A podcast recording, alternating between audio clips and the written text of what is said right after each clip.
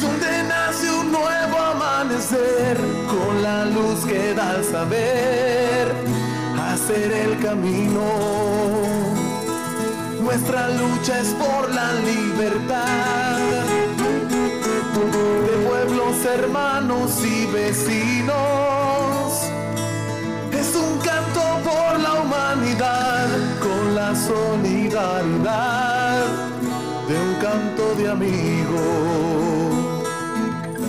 Que nace de Con el fin de continuar impulsando las relaciones estratégicas para el desarrollo de un mundo multicéntrico y pluripolar sin dominación imperial, Venezuela cada día intensifica sus alianzas políticas y económicas con países que estén comprometidos a trabajar por el bien común, con respeto a la soberanía.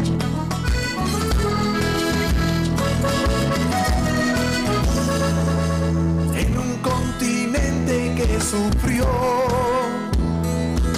invasión, saqueo y genocidio. En Integración Mundial, en sintonía con la Asamblea Nacional Constituyente, daremos a conocer las alianzas, convenios y relaciones estratégicas de nuestro país con las economías emergentes, tal como lo estableció nuestro comandante Hugo Chávez en el Plan de la Patria, hoy Ley de la República. Sintoniza el programa Integración Mundial todos los lunes de 6 a 7 de la noche, con retransmisión los jueves a las 7 de la mañana y los viernes a las 5 de la tarde.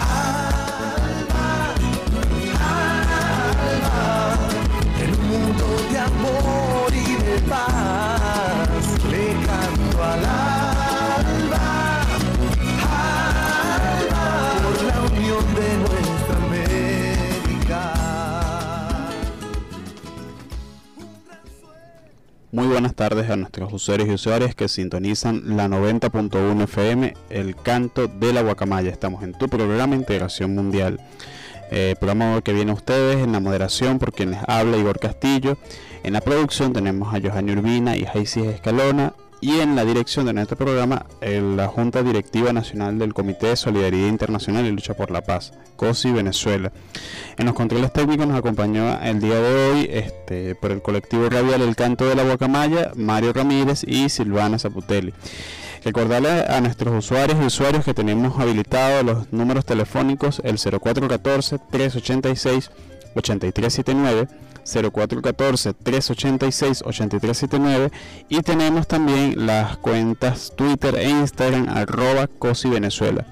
Vamos a iniciar con nuestro tradicional manifiesto de la paz informándoles que el día 20 de junio eh, se instaló en la ciudad de Caracas el Congreso Bicentenario de los Pueblos, un espacio internacional donde se debatieron los principales puntos de la agenda política mundial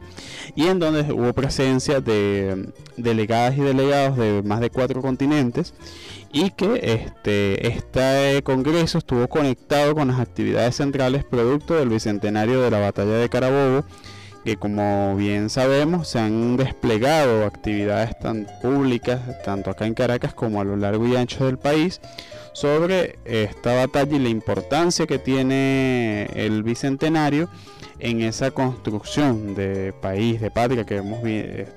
ha venido avanzando en Venezuela. Este congreso, el congreso bicentenario, este tuvo distintos momentos y entre uno de los este, elementos fund- fundamentales que fueron línea del, del proceso de discusión fue la construcción de espacios, la construcción y fortalecimientos de espacios para la solidaridad y la lucha por la paz a nivel mundial y haciendo principalmente énfasis en Venezuela y en América en Venezuela y en América Latina que son que son hoy en día este un sitio de gran de múltiples disputas por parte de- del imperialismo estadounidense contra los pueblos y distintas las organizaciones y las fuerzas que se están levantando en función de construir proyectos políticos de cara a la sociedad y que estén enmarcados en la construcción de un mundo un mundo de paz un mundo distinto El 23 de junio, la Asamblea General de la Organización de las Naciones Unidas aprobó por resolución, por la resolución que pide el fin del embargo estadounidense a Cuba. Con 184 votos a favor y 2 en contra, Estados Unidos e Israel, tres abstenciones, Colombia, Ucrania y Emiratos Árabes Unidos, se evidenció el rechazo mundial por parte de, de lo que ha sido la política estadounidense de bloqueo hacia la hermana República de Cuba y que esta votación abre este, el camino hacia la lucha por, contra el bloqueo al pueblo cubano.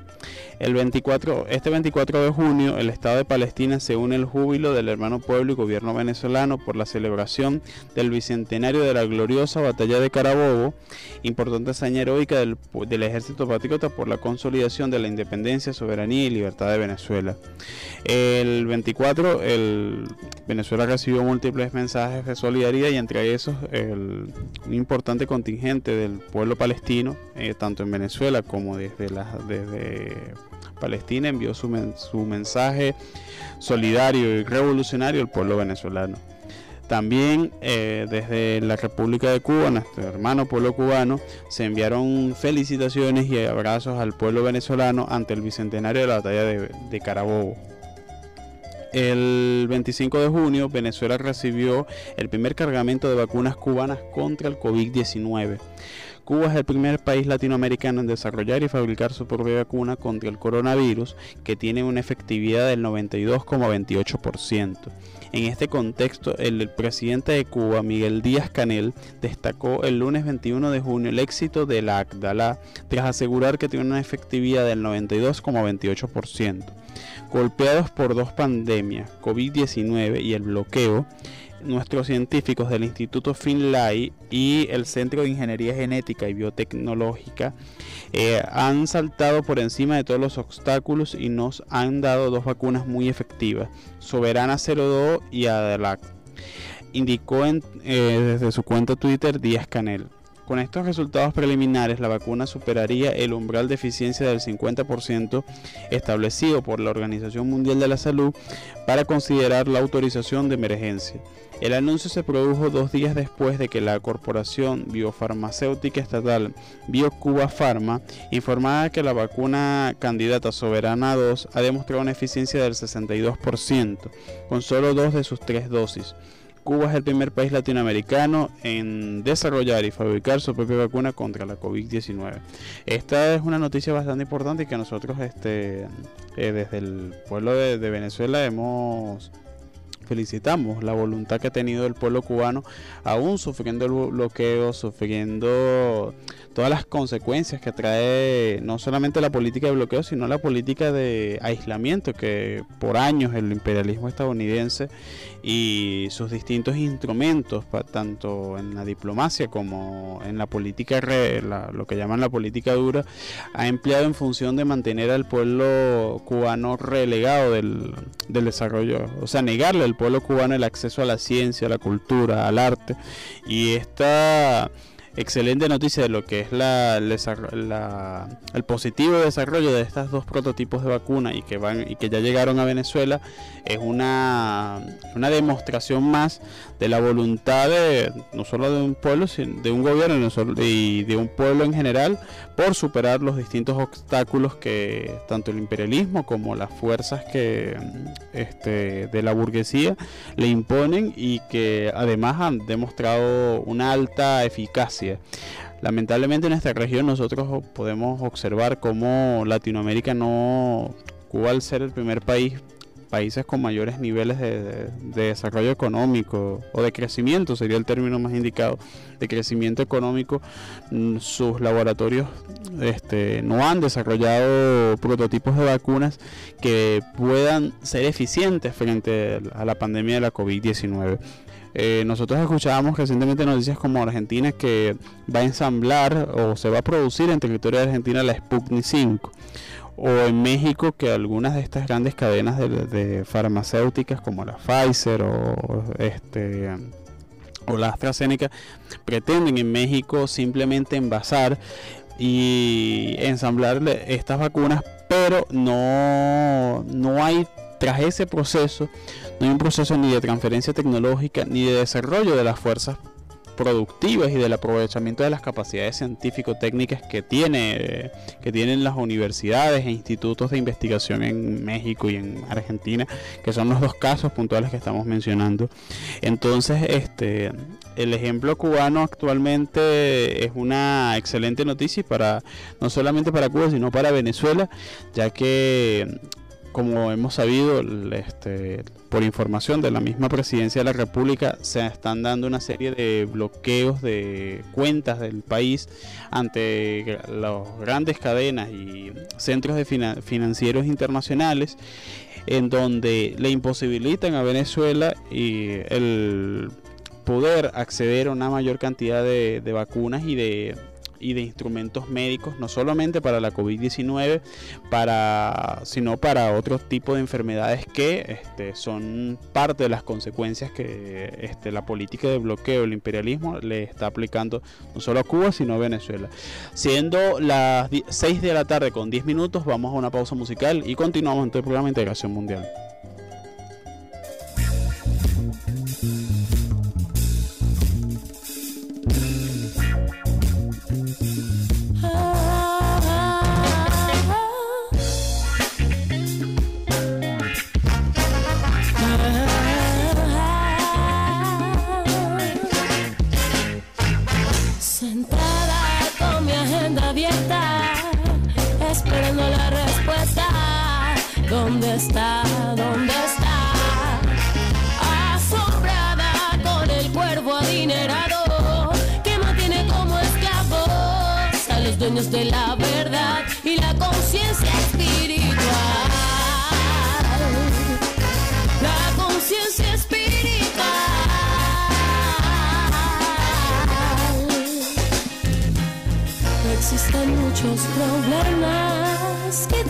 Tenemos que afrontar. ¿Cuántas personas más se dejarán manipular por los que dicen ser los dueños de la verdad? Masacrando cuerpo y mente de mi gente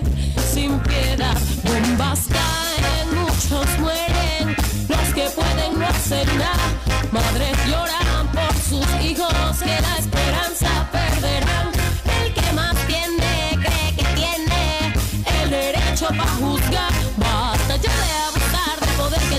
contra la gente que trabaja y mantiene su dignidad. No más, no más, no más dolor. Porque tanto sufrimiento. No más, no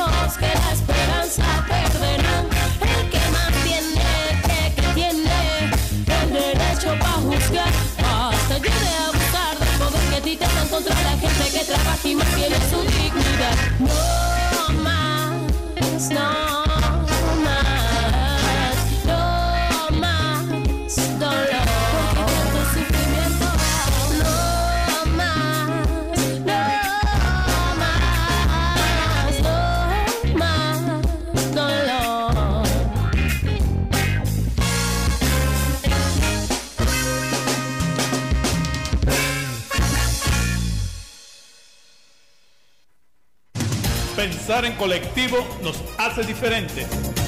Somos el canto de la guacamaya 90.1 FM.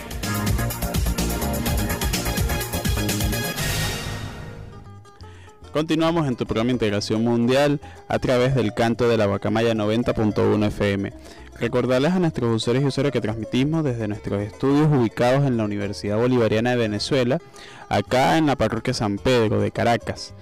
Y este, tenemos habilitado para nuestros usuarios y usuarios el 0414-386-8379, 0414-386-8379, también las cuentas Twitter e Instagram arroba COSI. Por estos espacios pueden comunicarse y este, conversar, este, intercambiar artículos, del acontecer o de los, de los temas que acá en el programa estamos desarrollando. Eh, también nos pueden ubicar en las plataformas de podcast, eh, Google Podcast o Spotify con las palabras Integración Mundial, El Canto de la Guacamaya o COSI Venezuela Radio. Con estas este, palabras clave pueden encontrarnos y escuchar todos nuestros programas que están cargados allí. Eh, en el programa de hoy vamos a conversar un poco sobre este, la integración y el Congreso Bicentenario de los Pueblos. Cuando hablamos de la integración es sobre la historia que tiene en común los pueblos de América Latina y el Caribe que han luchado históricamente por construir formas de, integración mundial que es el mismo es el nombre que da vida a nuestro programa esta historia eh, tiene sus raíces específicamente en las ideas del, no solamente del, del, libertador Simón Bolívar, sino de Francisco de Miranda y otros más que próceres y que lucharon en estas tierras por, por, por la libertad y por construir este, naciones que estuvieran a la altura de los sueños de nuestros pueblos. Este, y bueno, el, que es, necesario recordar que el 22 de junio eh, se conmemoró un año más de lo que fue el Congreso Anfitriónico de Panamá. Y ese Congreso Anfitriónico, eh, que fue la culminación del máximo sueño de Bolívar, y el, este, es una magna asamblea que debía funcionar una gran nación llamada a jugar un papel de primer orden en el mundo. El, el Congreso Anfitriónico hace alusión a al sueño que el, mismo libertador Simón Bolívar expresaba no en 1826, que es cuando se realiza este congreso, sino en 1815 en un documento que se llama la Carta de Jamaica,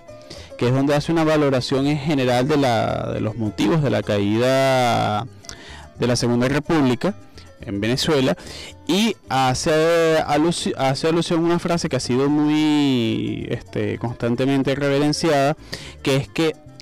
qué, gran, qué grande, qué bonito sería que Panamá para nosotros los latinoamericanos sea lo, lo, que fue este, para los griegos el Corinto. Entonces es ese sueño de la anfitrionía. Entonces, el Congreso de Anfitriónico de Panamá se realizó desde el 22 de junio al 15 de julio de 1826 en la ciudad de Panamá y este, este entre sus objetivos estaba conformar una confederación de, esta, de, de los pueblos iberoamericanos que iría desde México hasta Chile y Argentina era el, y era un momento cumbre de las revoluciones independentistas hispanoamericanas. Recordemos que México estaba pasando su proceso de independencia, eh, Centroamérica todo, este, estaba en procesos de conformación de la, lo que se llamó la Confederación luego de Estados Centroamericanos y que a posterior se separó en lo que es la actual la, la actual principalmente en las actuales repúblicas de Centroamérica. El Perú este, estaba consolidándose la victoria en Ayacucho y en Junín. Este, en Venezuela, que formaba parte de la Gran Colombia, junto con Ecuador y la actual Panamá. Eh, Argentina, que ya había iniciado su proceso de independencia, al igual que Chile, y eh, bueno, este, Uruguay no se había consolidado como un estado y Bolivia ya estaba dando sus primeros pasos como república independiente. En este, en este congreso, este, que pretende, bueno, que pretendía primero hacerle frente a lo que el libertador Simón Bolívar llamaba la, lo que, que Estados Unidos ya se está convirtiendo este, eh, para ya se está convirtiendo en una amenaza pues, para la misma existencia de los pueblos de, de América. Y además de eso este en Europa el Imperio Británico estaba de alguna forma que tenía pretensiones de, de ocu- ocupar el espacio que el antiguo Imperio Español había había tenido el espacio preponderante que había tenido en estas en estas colonias las los que eran las antiguas colonias hispanas. Este y es, en ese en ese sueño hay algunas cuestiones que sucedieron y que fueron parte de los mismos problemas que todavía arrastra los procesos de integración en América Latina. Y es la existencia de oligarquías que está oligarquías que están supeditadas a espacios de a las met- a las operati- oligarquías que están estructuralmente son dependientes a espacios de, de grandes espacios de poder económico que en ese momento era España pero que ya estaban mirando hacia Reino Unido y hacia Estados Unidos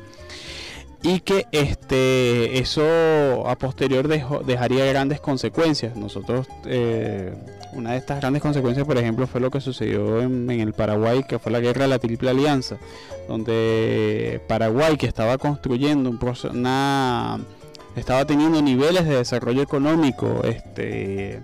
bastante interesantes y que en comparación con Argentina y con Brasil había dado grandes saltos para desarrollar una industria y una red ferroviaria se, estos dos otros dos países junto con el Uruguay el actual Uruguay y Chile le declaran le declaran la guerra al Paraguay generando una un saldo de que más de la mitad de la población del Uruguay lo que del Paraguay perdón de lo que se llamó la guerra de la Triple Alianza quedó exterminada durante esa guerra. Este la capital del Paraguay saqueada y más de la mitad de la de su territorio fue repartido entre Argentina y Brasil eh, hay una salvedad histórica que tenemos que hacer. Uruguay no existía como nación independiente en este proceso, se llama Guerra de la Triple Alianza porque es entre Chile, Argentina y Brasil. Este, hubo después otra guerra entre Brasil y, Chile, entre, Argentina y Brasil, pero que en esa guerra se definió la, plena independencia del Uruguay, lo que se llamaba la Franja Oriental. En este mismo proceso también habían otra serie de enemigos enemigos internos para la- lo que para consolidar el sueño del libertador Simón Bolívar. Si nosotros hablamos, por ejemplo, de lo que fueron las oligarquías en Venezuela, este, principalmente que tenían como su principal figura política José Antonio Antonio José Páez, en Colombia José de Santander y en Ecuador al general Flores, que era un venezolano que estuvo, que fue venezolano y que estuvo en Ecuador y que además fue el que ante la caída de la, de la, la desaparición de la Gran Colombia, fue quien ejerció el poder durante muchos años en, en la República del Ecuador. Este, este enemigo interno que estaba atizado por las oligarquías y por los intereses de no solamente de España, sino del Reino Unido y de los Estados Unidos, que estaban comenzando a erigirse como una en sus primeros pasos como potencia económica, dieron al trasto con el sueño del libertador y que además de eso este, no lograron consolidar la, ese sueño de convertir a las naciones de la, antigua América Hispana en una sola y gran confederación de pueblos y naciones. Los siguientes pasos que se dieron a posterior, después del Congreso de Panamá, nosotros podemos ver los siguientes intentos que sucedieron a principios del siglo XX entre Colombia, este, Perú, per- perdón, Colombia, Perú, Venezuela y Ecuador por reconstruir un, anti- una- un nuevo proyecto de la Gran Colombia. Este esfuerzo por Venezuela estuvo el general Cipriano Castro, pero recordemos que este sueño fue truncado producto de, de una serie de factores no solamente internos sino externos. Comenzaban los procesos independentistas de independentistas en Panamá.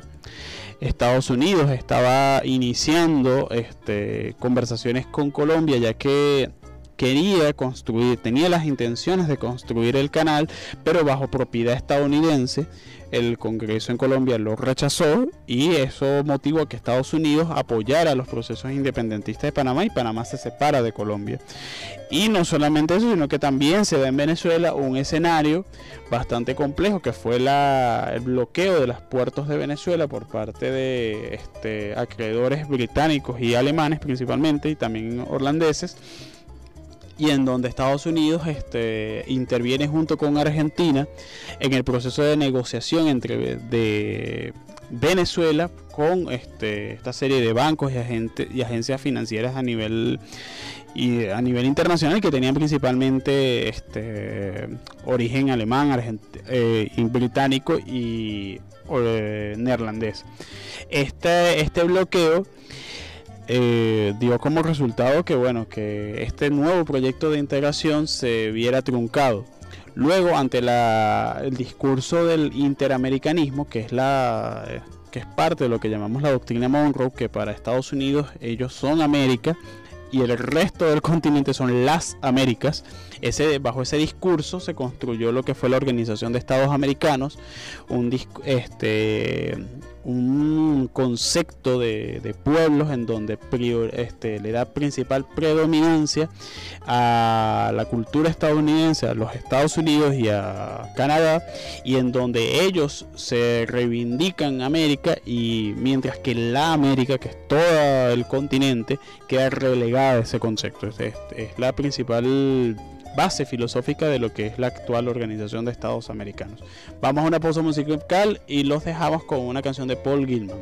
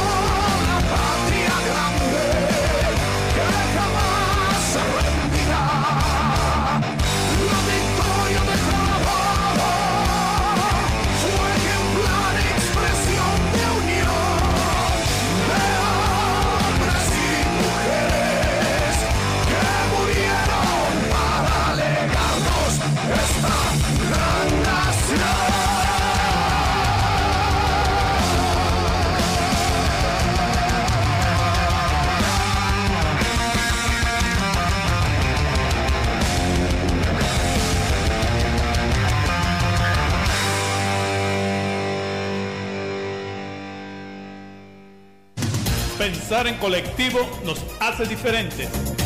Somos el canto de la guacamaya 90.1 FM.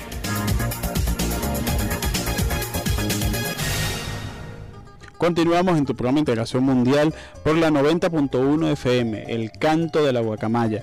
Recordarle a nuestros usuarios y usuarios que transmitimos desde nuestros estudios ubicados en la Universidad Bolivariana de Venezuela, acá en la ciudad de Caracas, en la, desde la parroquia San Pedro. También tenemos habilitados los números 0414-386-8379, 0414-386-8379 para sus mensajes de texto, preguntas, sugerencias. También recibimos mensajes vía WhatsApp.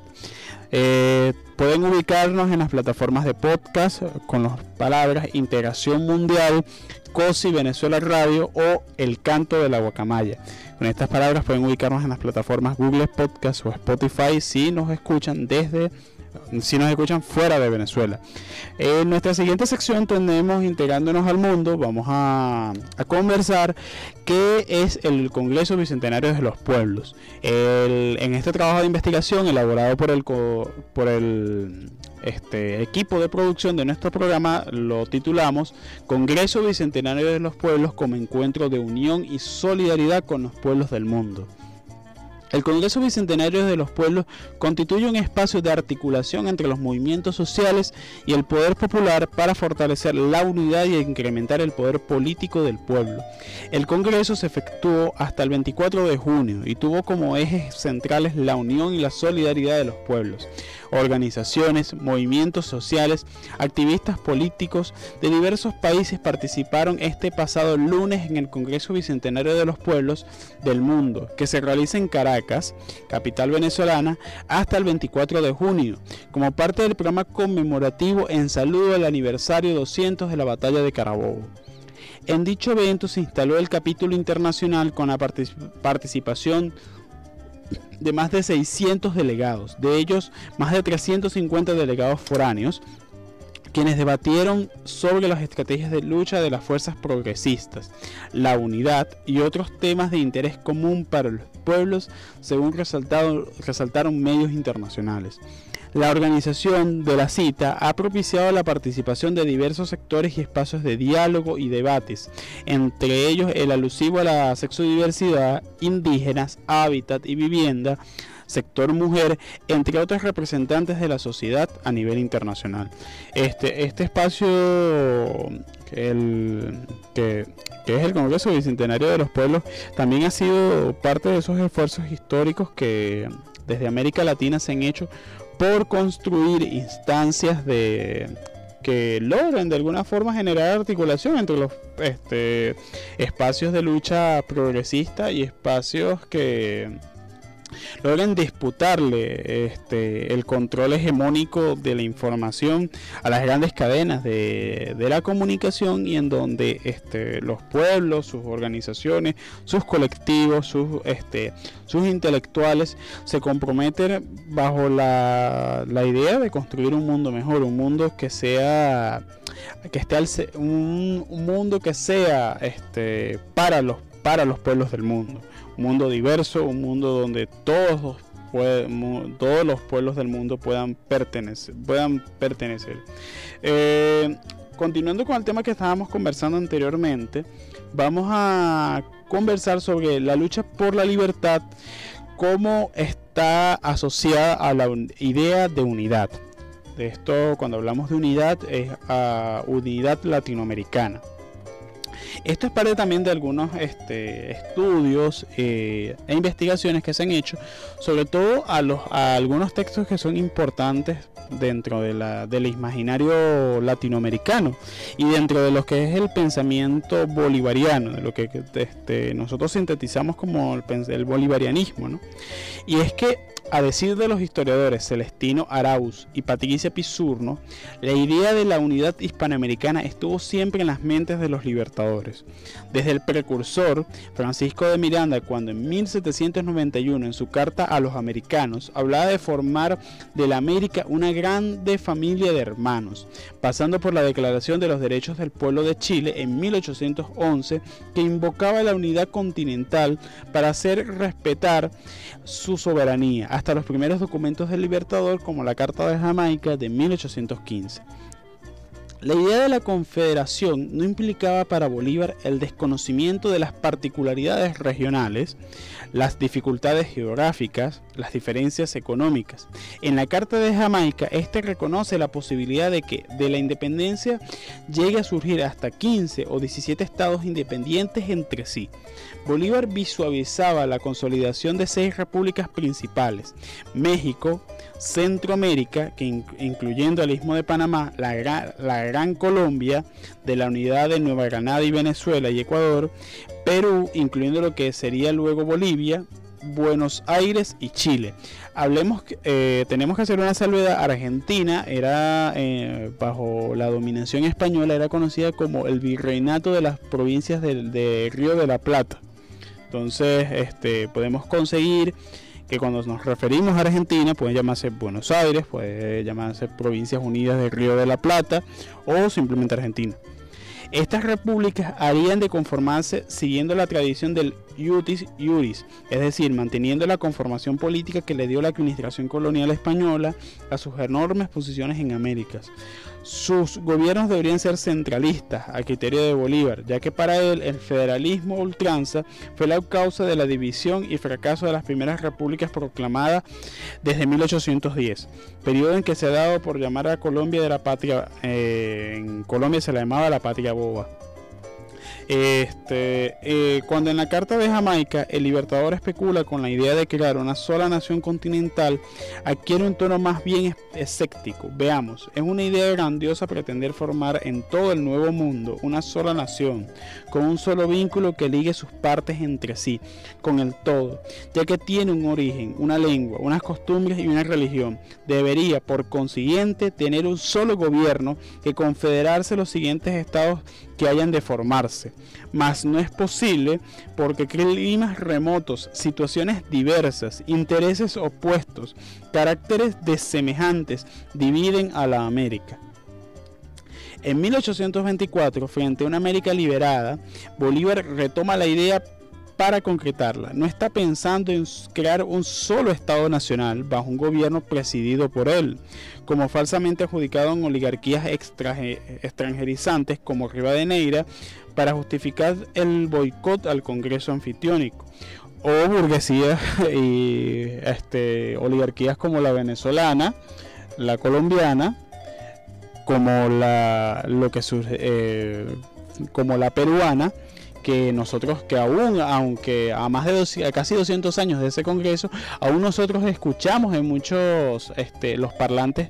este, cómo se cuelan ideas antibolivarianas y cómo, por ejemplo, en Perú y en Colombia actualmente, que aunque Perú está transitando en estos momentos un proceso bastante interesante, sus oligarquías, lo que actualmente son sus, sus este, sectores este, burgueses todavía siguen en la discursiva del ataque al pensamiento bolivariano, lo que implica las ideas de Simón Bolívar. Sino que además, este, por, en, desde la Carta de Jamaica, el Libertador, y era lo que nosotros mencionábamos hace unos minutos, decía esta frase, qué bello sería que el istmo de Panamá fuese para nosotros lo del Corinto para los griegos. Ojalá que algún día tengamos la fortuna de instalar allí un augusto Congreso de los representantes de las repúblicas, reinos e imperios a tratar y discutir sobre los altos intereses de la paz y de la guerra, sobre las naciones de las otras partes del mundo. Esta especie de corporación podrá tener lugar en alguna época dichosa de nuestra regeneración. Otra esperanza es infundada, semejante a la del, a la del abate de Saint-Pierre, que concidió la laudable delirio de reunir un Congreso Europeo para decidir de la suerte y de los intereses de aquellas naciones. Es interesante este, que sigamos este, estudiando y conociendo la importancia que tiene no solo el Congreso en sí mismo, ¿no? lo que fue el Congreso Anfitriónico de Panamá y lo que ha sido desde el Congreso Anfitriónico hasta nuestros días, los de múltiples intentos que han habido desde los pueblos de América Latina y desde, y desde distintos gobiernos por construir instancias de integración, instancias de unión de nuestros pueblos, sino que además cómo esto tiene una incidencia muy vigente en el desarrollo, consolidación y fortalecimiento de nuestras repúblicas. Siendo las 6 y 40 minutos de la tarde, vamos a una pausa musical en tu programa Integración Mundial por la 90.1 FM, el canto de la guacamaya.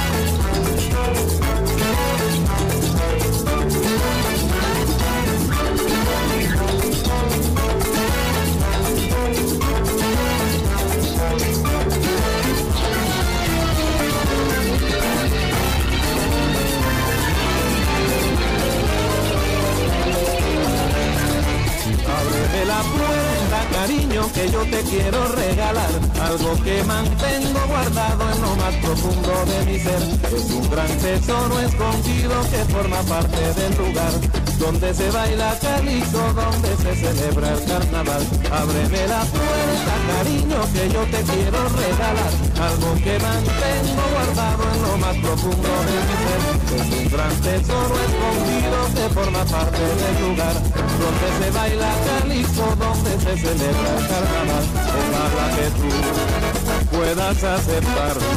porque es un regalo que te va a gustar. Ábreme la puerta, no te hagas rogar, que yo te traigo un de calixto para bailar. Ábrela, ábrela, yo te traigo swing de calixto para bailar.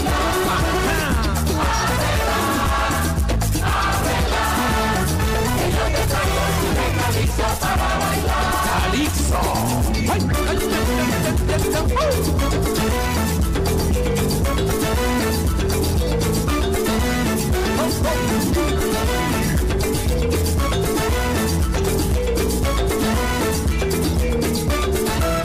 Abre que yo te quiero regalar. Si para bailar. Para que celebres el carnaval. Si para bailar. De dancing, de dancing, de bacanal. para bailar.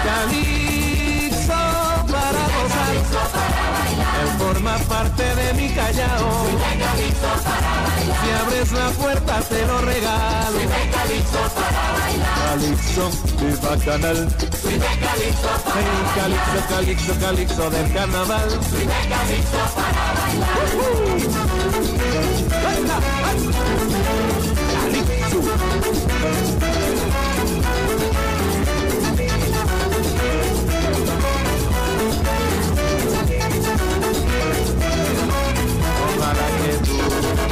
Puedas aceptarlo, porque es un regalo que te va a gustar. Ábreme la puerta, no te hagas rogar, que yo te traigo swing de calixto para bailar, gózalo de para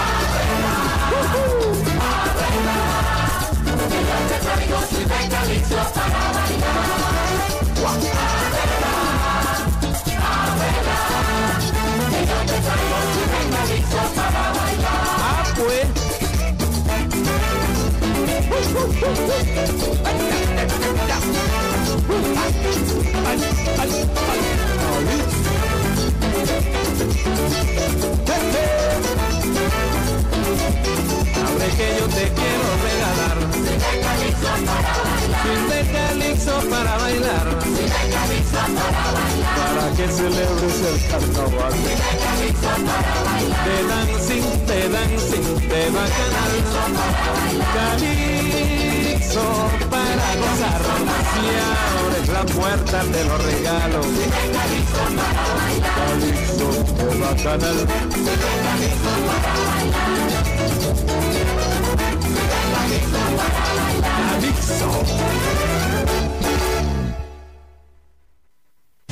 Pensar en colectivo nos hace diferentes. Somos el canto de la guacamaya 90.1 FM.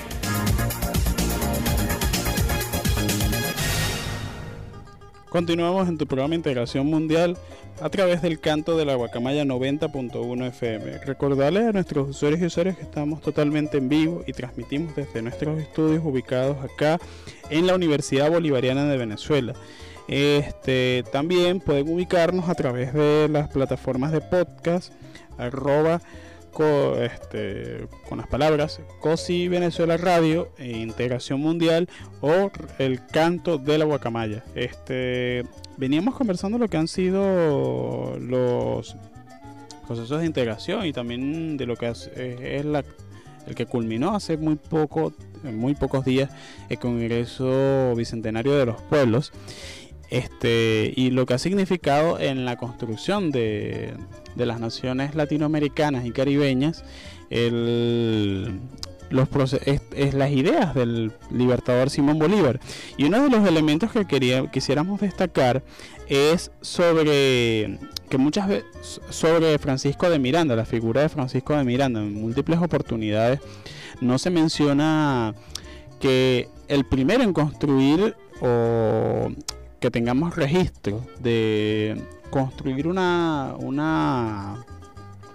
y reforzar los procesos de, unión y de integración de los pueblos latinoamericanos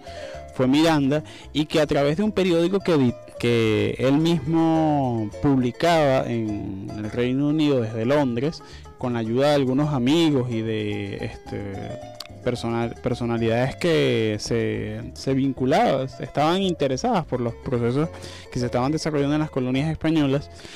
se editó un periódico llamado El Colombiano, en donde en El Colombiano se expresan las, las primeras ideas del precursor de la independencia, Francisco de Miranda, sobre cuáles son las naciones o cuáles son esos procesos necesarios para construir y avanzar hacia la libertad de los pueblos latinoamericanos. En el colombiano hay todo un registro de tanto de discursos, anotaciones y de intervenciones que desde Miranda, construidas por Miranda, dan un valiosísimo aporte hacia la lucha por la independencia y la libertad de nuestros pueblos. Junto con el colombiano, el, de paso, el, uso del término Colombia es muy propio de, la, los aportes de Francisco de Miranda. Está lo que se llama la Gran Biblioteca Colombia, que son múltiples volúmenes sobre lo más avanzado del pensamiento de esa época. Recordemos que nosotros tenemos que ubicar a Miranda desde finales del siglo XVIII y principios del siglo XIX, donde estaba en pleno auge el pensamiento moderno, lo que nosotros conocemos como el pensamiento moderno, el pensamiento este ese eh, pensamiento liberal y que había tenido sus principales estaba teniendo sus principales eh, su principal incidencia en la independencia de los Estados Unidos y en la conformación y lo que fue a posterior la Revolución Francesa. Y que bueno este de eso y que la y que además dio sustento al pensamiento moderno de la de la burguesía lo que era la lucha de la clase burguesa contra el absolutismo, tanto en, Europa, y que con la toma, la, esa simbólica toma de la, de la Bastilla, es el derrocamiento del absolutismo y, el de, y, la, y la entrada con fuerza de un nuevo sistema económico que es el capitalismo frente al feudalismo.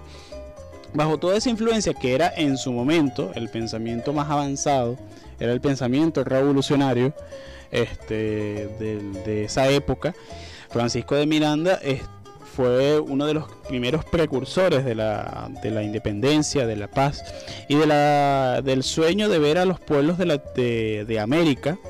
este, libres e independientes y sin ningún tipo de dominación.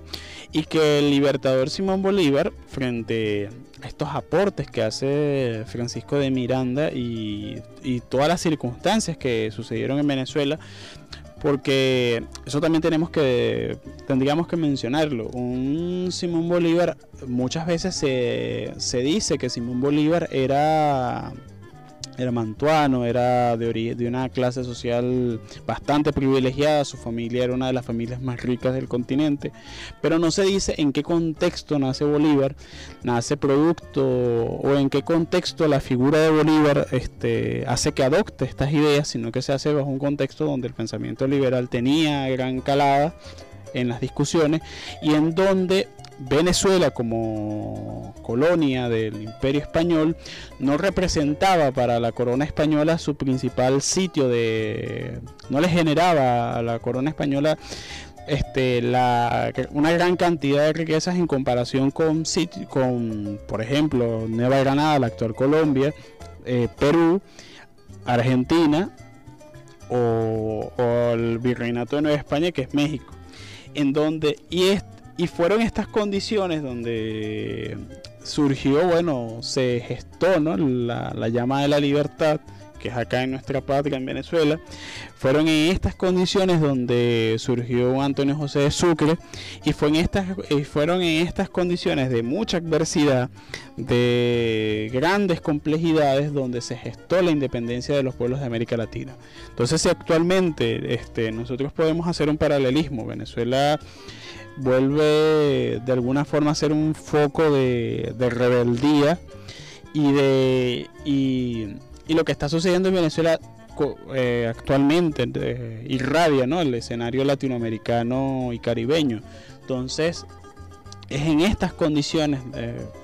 y es en situaciones bastante complejas donde se gestan las mayores proezas en función de la libertad y de construir los cambios que el mundo y, la, y que los pueblos requieren. Actualmente el, esta, esta biblioteca de este, todos estos